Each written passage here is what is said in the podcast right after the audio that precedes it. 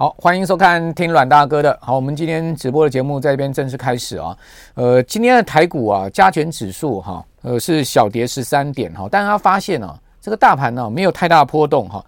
呃，全日最多呢这个涨十九点哈，那最差是跌了九十八点哈，所以这个波动空间非常小啊，量能又急缩，好，缩到就一千八百亿出头啊。哦，这个量能说这么小，最主要就是市场啊，经过一波段反弹之后呢，大家在这个地方开始进行观望了哈。那最主要观望这个礼拜美国股市的走势会很关键哦。哦，真的是继续呢，延续六月中以来哦，已经差不多有呃这个呃一个半月时间的反弹波哦，还是说呢，它会结束反弹，开始掉头啊，往空头的方向走，就在这个礼拜好会做。呃，决定性的发展，好，那等一下我会跟各位报告哈，我怎么看出来这样子的可能的发展趋势？那这礼拜啊，美国有非常多的重要的公司要公布财报哦。我们若以标准普尔五百大企业来看哈，这个礼拜啊，有一百七十五家要公布啊，大概占了标普三分之一的这个成分股啊。其中重量级大家都知道，美国这些科技巨头在上个礼拜打头阵的特斯拉。哦，特斯拉公布财报之后连涨两天，而且呢，呃，这个公布财报的隔个交易日是大涨十趴了。哦，那所以呃，让这个市场的投资人呢，哦，对美国这个呃上市公司啊要公布财报啊没有这么恐惧了哈。原先市场都认为说啊，这个企业公布出来财报，因为处处暴雷了，哦，那应该是啊这个股市要大跌了。但没有想到特斯拉哦，在科技股的巨头股里面打头阵啊，公布出来的。呃，EPS 啊是超出市场预期啊，而使得呢这个特斯拉股价哈开始出现拉升，那也让美股啊得以出现这个反弹走势啊进行的很重要的一档股票的特斯拉。好，但是呢在上周五哈，美国四大指数呢结束了反弹了，哦，就是出现了这个呃明显的下跌，尤其是费半跟纳萨克指数啊这两个科技股为主的。板块呢都出现明显的下跌，而且跌势都远远超过道琼跟标普哈。比如说以费半指来讲，哦，上周五的一天的跌幅达到百分之这个二点五左右，纳指也跌了百分之一点八的幅度。那道琼跟标普跌幅都不到一趴，所以很明显就跌科技股。那为什么跌科技股呢？因为 Snap 公布出来财报暴雷，哇，这个不得了，这个股价一天可以跌四十趴，你有看到这样跌的吗？好，这跌到了不到十块钱美金一股。如果各位去看那 Snap 股价，今年年初的时候还在这个四十块美金左右，所以从四十块跌到上周五跌破十块啊，九块多美金，这个跌幅实在是太惊人了。那尤其是跌到了这个当口上，它一天还可以暴跌四十趴哦，所以呃这样的一个暴跌呢，就带赛了哈，拖累了整个美国的社群网络股票哈。哦，你可以看到 Meta 也大跌哈，跌了七趴。哦，然后呢，Google 也大跌，跌了五趴多。哦，Meta 加 Google 两档股票市值蒸发就非常惊人，所有的这社群网络股啊，全部加起来市值蒸发九百亿美金之多啊！哦，就让美股的反弹呢暂时气势中断。不过呢，上周五虽然跌哈，呃，全周美股仍然是收涨的，四大指数好都出现收涨。那为什么这个礼拜会是很重要的多空的这个观察点呢？因为美股已经反弹到一个相对的临界点，好，跟台股今天的走势也很像，好，谈到一万五千点这个地方也是相对呃波段的临界点，再往上一定要有这个利多助阵，好，或者实质的呃经济数据，或是说一些因素助阵，才能再把这个股市往上推，不然的话，我认为它往下掉。哦，这个开始出现转折向下的可能性不小。哦，就在这个礼拜会出现哦这样的一个分界线哈，所以我们可以观察为什么今天台股量缩，就是因为量缩大家都在等嘛，等美股表态嘛。哦，所以今天呃就没有人出手啊，这个敢大胆的买股票了哈。所以可以看到像台积电啊、联发科啊这些龙头股，今天科技股的部分表现都不好，反倒是台股今天是一个传产啊、金融啊哦补涨的一个局面。哦，所以资金很明显的。这个不去这个半导体科技相关股票，跑去啊、那个相对基期比较低，上周没涨到了一些传产股票上面去，就这个味道。好，那为什么说这个礼拜很重要？除了我们刚刚讲技术面上面哈，以及时间波上面，美股已经来到一个呃相对满足点。此外，另外一个很原重要原因就是这礼拜联准会啊哦要开议席会，就在周四啊台北时间的凌晨两点会发布利率决议。那到底是升三码跟四码？我等下会跟各位报告。好，那这是。本周一个很重要关键点，那那那美股利率决议之后呢，股市到底是往往多的方向走，还是往空的方向走，就会在这个当口上决定。另外呢，呃，这礼拜谷歌好财报打头阵之后呢，像微软啦，好这个苹果啦、Intel 啦这些重量级公司都要发布财报哦，所以这礼拜财报可以讲说是呃这个每天都有重量级的公司。那现在看到哈，市场预估啊，谷歌跟脸书就 Meta 啊，哦这个盈利会比去年同期衰退，这应该是没问题。哦，那另外呢，苹果也被看坏哦，认为说它的盈利啊会衰退十三趴，哦，这个衰退的幅度不小啊，达到两位数的盈利衰退啊，哦，那呃财报不好会不会影响整个大盘，影响股价？那这就是另外一个这个礼拜可能多空的关键点，好，所以这礼拜有这几个多多空的关键点。此外，这礼拜还有很多总体经济数据要公布。那这些呢都会影响到这个美股，好，甚至呃欧洲股市，好，欧股欧洲也有很多重重要的总体经济数据要公布，所以这礼拜事情非常多哈。好，那回到这个盘面上，我们来看哈。那如果以中长线来看，我个人对行情还是保守，所以你看到今天的这个标题写说欧美经济同步陷入衰退边缘，好，那呃股市的技术性反弹是要结束了吗？所以。原则上，我还是把这一波的上涨哈定位是一个技术性的反弹，而不是一个多头回升，远远还没有一个多头回升的条件。最主要原因是，呃，经济面上面我们看到未来还是这个乌云重重啊。好，比如说各位看到在上周美国公布出来那 IHS Market 的啊最新的服务业、还有制造业、还有综合 PMI，哇，这个实在状状况实在不好。好，各位看到我画圈圈画起来是最新的位置，下面这个红色的这个走势图呢？好，这条线呢是花旗银行的经济指数。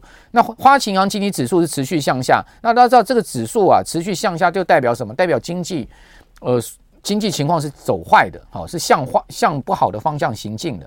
好，就整体公布出来的这个总体经济指标，各种经济数据呢是坏于市场预期的多。好，这个指数呢就比较容易就会构成这个指数往下走。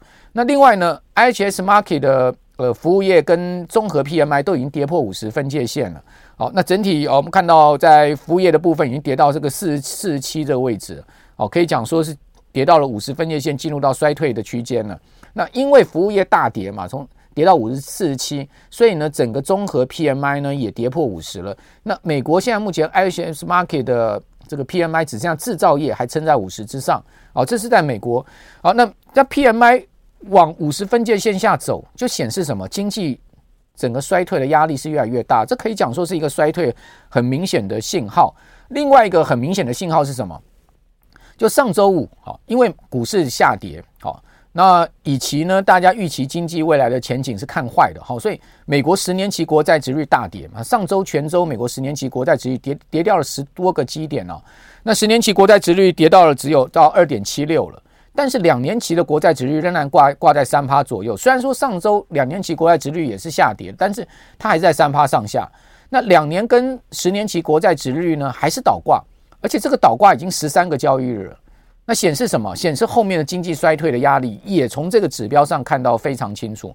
所以一个是这个采购经理指数，这是一个标准领先指标。另外呢，这个两年期、十年期国债殖率倒挂又是另外一个很重要的指标。好，所以大概我个人估计，美国经济落入衰退是跑不掉的。哦，只是说它到底是深度衰退还是一个浅层衰退的问题。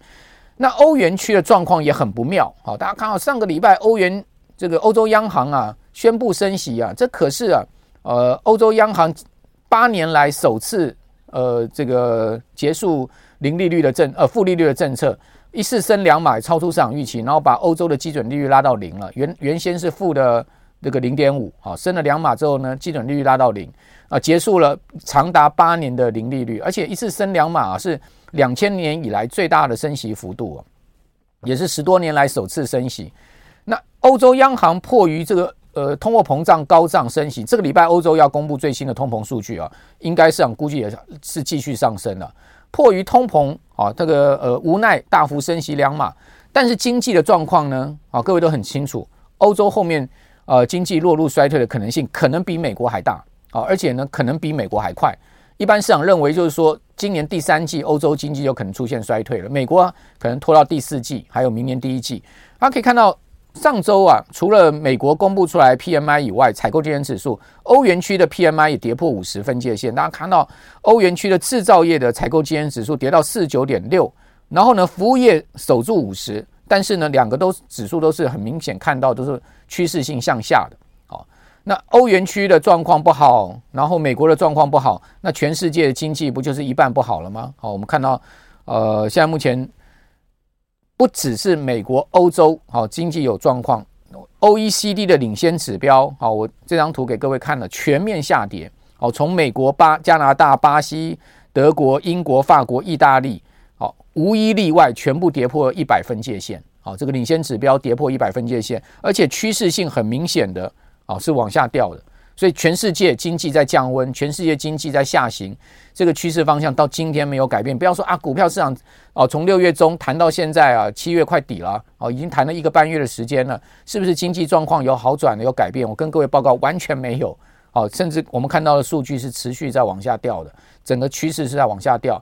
那既然是这样子，当然我们就定位它是一个技术反弹嘛，它不会是回回升。好，因为经济的一个整体经济面它不不足以支撑，只不过就是说呢，先前的这个台股啊、美股、全球股市的跌幅，好，跌势有没有反映了？哦，我们可以看到未来的整个经济呃走坏的一个。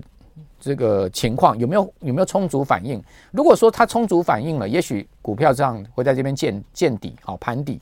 那如果说呢，它还没有充足反应，当然后面还是要再继续跌的，好，就是股票上就是这样子。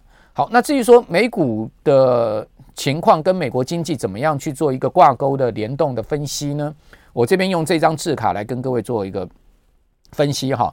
那一九七三年到两千零九年，美国总共历经过五次的经济衰退。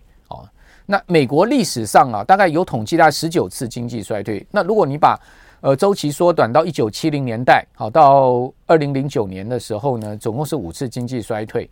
那零九年到现在哈，就那个二零二零年三月一次经济衰退之后就没有出现过经济衰退，这期间没有出现过经济衰退。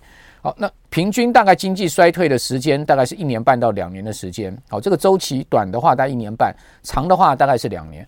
那过去美国股市的修正周期啊，就是大熊市了哈，也差不多差不多一年的时间到两年的时间，就是说比较时间波比较长的，像是两千年那次，好，那股市的一个大熊市啊，它总共呃修正的时间大概两年多哦，两年半的左右。那两千零八年比较短哈，股市跌大概一年又差不多一季度的时间就结束了这个下跌了，好，所以它跟经济一样。呃，通常都是一年到两年的时间了哈。那一九七三年到一九七五年那一次的经济衰退是一个深层的衰退。那标准普尔五百指数跌多少呢？跌了四十八趴哦。所以如果是一个深层经济衰退的话，跌幅远远不是只有二十趴这样的状况哈。那两千零八年到两千零九年，它也是一个经济的深层衰退。标准普尔五百指数跌幅度更大，五十八趴。好，那真的是跌到爆了哈。好，那。至于说两还有一次也是深度经济衰退，我这边没写出来，就是两千年的时候，哦，两千年年那次科技泡沫也算是深层的经济衰退。那一次啊，呃，美国的经济衰退幅度没有一九七三年到一九七五年这么大，哈，也没有两千零八年到零九年那么大。但是呢，那一次啊，最主要是呃科技泡沫跟生技的泡沫，哈，那纳斯达克指数还记得吗？从五千多点呢，啊，跌了两年的时间，跌到一千多点。哦，那跌幅是非常惊人的哈。费城半导体指数那一段时间两年多的时间，你知道跌到多少吗？跌掉八十趴啊，费半指跌掉八十趴。好，那个不是只是下跌而已，那根本就是一个长期的大的恐怖的崩盘了哈。那所以美股的跌幅到底是多大？好，要视这个所谓经济衰退的深度了哈。那现在一般华尔街估计啊哈，今年大概美国经济如果真的会落入到衰退，幅度不会超过两趴了。哦，那也就是说，它会比较算是一个浅层的衰退，但是不是真的是如此？那现在估计归估计，哦，实际出来状况很难讲。好，那我们来看到说，那 PMI 这个指数，因为我们刚刚讲的就是欧美的 PMI 指数，那 PMI 这个指数跟美国经济衰退之间的关系是什么？哦，那我把它做一个统计哈，呃，一九七三年那一次的衰退，ISM 我们是用 ISM 啊，我们不用 H IHS Market 的哈，ISM 的制造业 PMI 采购经理指数最低跌到六十三十一点六。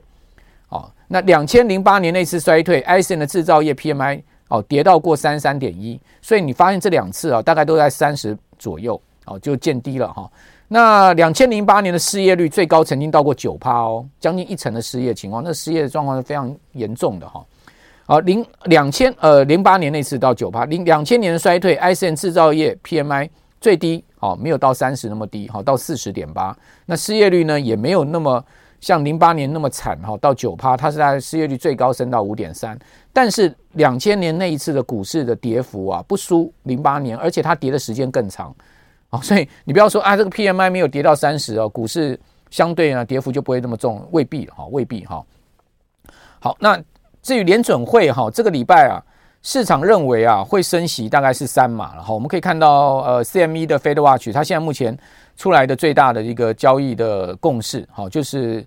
升三码是百分之八十的几率，那升到四码的几率降到只有十九趴哈，不到两成，所以应该了哈。联准会现在做事都很 follow 这个市场现在目前的预期，它不太会给出一个不按牌理出牌的结果啊，因为市场符合市场预期，金融市场呃比较不会那么有那么大的 surprise 哈，造成了这个大幅的波动，所以我估计联总会大概应该是三码哦，应该不会像野村讲的升到四码哦，所以这是呃我们现在看到。最新的一个这个统计数据到上周五哈，那另外年底啊，现在目前的升息预期有稍微下降，原先年底预估是大概三点五的利率，哦，就是最主要共识，哦，这个利率会到三点五，现在目前最主要共识是来到了三点二五，就降了降了一这个一个一呃呃一码，好，降了一码，降了二十五个基点，好，好，那至于说呢，市场看明年哈，联准会在年中之前就会降息了，也就是说升息就到今年。就结束了，哦，明年也许再升一次两次，顶多意思意思之后呢，开始就要进入降息循环。那进入降息循环，是不是股市就得到救赎了呢？哦，这个过往的经验是确实是如此哈。但是我常讲说是，呃，这个各国央行啊，运用这个货币政策啊，运用到这个已经是泛滥了哈，已经运用到烂了哦。那会不会还有这么好的效果？哈，这个就未必了哈。好，那至于说呃，这个。超过所谓的中性利率哈，就会有害经济。这也是为什么我们认为说，以现在目前的呃采购基金指数看到未来的景气方向，以及呢联准会持续升息的这个态度不变的话，那超过中性利呃利率就会伤害经济。这个是大家都知道，什么叫中性利率呢？大概在美国现在目前的中性利率大概就二点五，也就是说呢，呃联邦基金利率升破了二点五，就会伤害经济了。好，那过去呢，我们把从一九六五年来，好到二零二二年，就是这一次的升息周期啊，它的升息幅度都列出来，以及它的原因，哦，升息的原因列出来给各位参考。他发现呢，一九七零跟一九八零年代那个升息是非常大幅度的啊，动辄可以升到一千个基点啊，就是升到十十个百分点啊。但是从一九八零年代以来，哈，联准会每一次升息周期大概都在三三四百个基点。那估计这一次大概最多也都是到三点五了，好，再往上的空间就不大，好，因为从一九八零年代，大概不管什么原因，好，你可以看到它升息的幅度大概就是这样子，好，那那明年呃降息的可能性非常的大，那至于说降息是不是股市就要走多了呢？哦，经过今年的空头的淬炼哦洗礼之后呢，明年就要就翻多了呢？当然是有这个可能，好，只不过就是说。呃，联准会动辄扮演这种利率政策的操手，哈，就是在后面这种引舞者，哈，去调控经济啊。我觉得后面长期而言呢，并不见得是一件好事。那金融市场也不见得会像过去这么灵敏的反应，哈，联准会的货币政策了，哈。好，那回到这个美股最新的位置，哈，我给各位看了这个走势图啊，是呃小纳萨克指数的走势图，就是纳萨克的期货盘了，哈，电子盘。我跟各位报告，哈。为什么讲说美股现在技术面上面强中透弱？啊，所谓强中透弱是什么？就是说你看似很强，啊，看似它有一定的强度，但是呢，事实上它有这个缺陷的哈。好，大家看到我现在画画出来这个区块，哦，它是呈现一底比一底高，好，这个持续在创新高的反弹走势，对不对？那时间是从什么时候开始？从六月中，哦，一直到这个现在目前已经快七月底了哈。你发现，诶，它持续的走出了一波。两波、三波的上升行情，好，但是你有没有发现下面的 MACD 的柱状图啊？我我用一个方框框起来给各位看，它是不是越来越往下掉？也就是说，它每一波虽然都创高，但是它的反弹的力道其实是在减弱的，有一点那个箭射到最后，那个箭会掉到地上的那个意思哈。好，那这个是在这一波的反弹上面，但你说哎，弹了这个一个半月的时间。事实上，它的幅度有没有很大？也没有很大，因为它跟这一波的下跌的幅度是一样的。这一波下跌才跌了这个差不多两周的时间，哦，跟你反弹一个半月，哦，幅度居然是一样的。所以，如果就这一个区块来看的话，我现在放更大一个方框区块来看，请问是空头强还是多头强？那当然是空头强嘛，因为我跌两个礼拜的幅度跟我涨一个一个半月的幅度是一样的，那当然是空头强嘛，对不对？好，那回过头来我们再来看哈，上一个波段的空方大跌的这这个波段，你有没有发现它这个 MACD 刚好也是三尊的状况，跟这一次上涨的三尊状况呢，它形成的是一个很明显的、很明显的一个呃对照，对不对？好，它每每一波的破底。你看到它 MACD 也是背离的，好，也就是说它越跌它越越跌，这个动能越低，好，所以越跌动能越低的情况之下呢，它就会酝酿了这一波的反弹上去，好，我想这样大家懂我的意思，所以这个两个这个 MACD 的三尊，它基本上是一个相对呼应的，好，所以它完成了一个形态结构，啊，也就是说从这个下跌坡到这一个反弹坡这一个区块，等于说从四月哦到现在七月哦这一段时间。哦，它其实完成了一个很明显的结构形态，这个结构形态完整了。那这个结构形态完整，它完全对称，完整了之后呢，这边就要出现一个关键转折了嘛。也就是说，这边它继续往上，哇，那个多头就很强劲了。哦，你空单可能就要小心了。如果说呢，它这个地方往下，它又恢复了过去空方的态势。所以我大体上先用呃纳萨克指数跟各位。把这个形态学解释到这边，让各位参考。所以为什么刚一开始节目讲说这个礼拜会是台股美股很关键的一周？那今天的量缩其实就是反映了这种所谓关键变盘的可能性啊。因为呃，真正懂得这个市场的人在这个地方不会出手嘛，好，不会大量去买股票，甚至他有获利的部分他会卖嘛。哦，所以为什么看到今天科技股涨不动，就是这个原因啊。好，那。接下来我们再来看整个资金面上面，其实就中长线来看，我们刚刚看的是短线技术面，就中长线上来看，其实还是不利于股市的啦。你可以看到美美银的这个全球基金经理人报告，这个 FMS 就是全球基金经理人报告，他告诉你什么？他告诉你这个股票的十二周的资金的 flow 哈，这个资金的流动的一个 MA 平均的一个十二周的平均的趋走势图呢，它是跌破零轴了，资金在流出。另外呢，基金经理人他们对股票 overweight 的部位，好，就是他们在超配股票的部分，其实是非常非常信心薄弱，他已经甚至是来到零八年当时来的低点，好，所以在资金面上面，在信心面上面是完全是呃完全是很差的了哈。那另外在现金比重的部分，大家可以看到，它也创下了两千年来最高的一个现金配置，代表说这些基金经理人但尽量也都在。呃，所谓 cash is king，好，再把股票卖掉变成现金，好，那再继续，我们再看什么呢？我们来看，呃，这个 M FMS 这个报告里面呢，他说调查的这些经纪人对未来的经济到底有没有信心？有信心才敢买股票嘛，没信心谁买股票啊？是吧？大家看到这个信心可以讲说是崩盘了哈，它居然跌到了这个零八年以来最差、最没信心，对就经济看最坏的一个状况。哦，零八年以来都没有出现全球基金经理 FMS 报告这么看坏未来景气经济的状况，这就很清楚了，对不对？就要告诉你什么？告诉你这些专业经理人他们都不看好这个未来的经济，那你你怎么会看好未来的经济？好，好，那接下来我就要再用另外一张走势图啊，我们刚刚看的是纳萨克指数，我们用另外一张 K 线图来跟各位讲，这个礼拜很关键，有呃从费城半导体指数看到很关键的一个走势。上周，好，大家看到这个呃 K 棒的地方哈，上周费城半导体指数，哦，它突破了季线，哦，很强劲啊，哇，突破季线，大家欢欣鼓舞，认为呃突破季线是好事啊，但没有想到上周五一一天就跌了二点五五趴，跌了二点六趴，好，那这个晶片股全面大跌，对不对？哦，那突破季线到底是好事还坏事呢？我跟各位报告，未必是好事啊，你看到今年以来。费半指每一次突破季线，它后面就是一波大跌。那这一次会不会是同样的状况呢？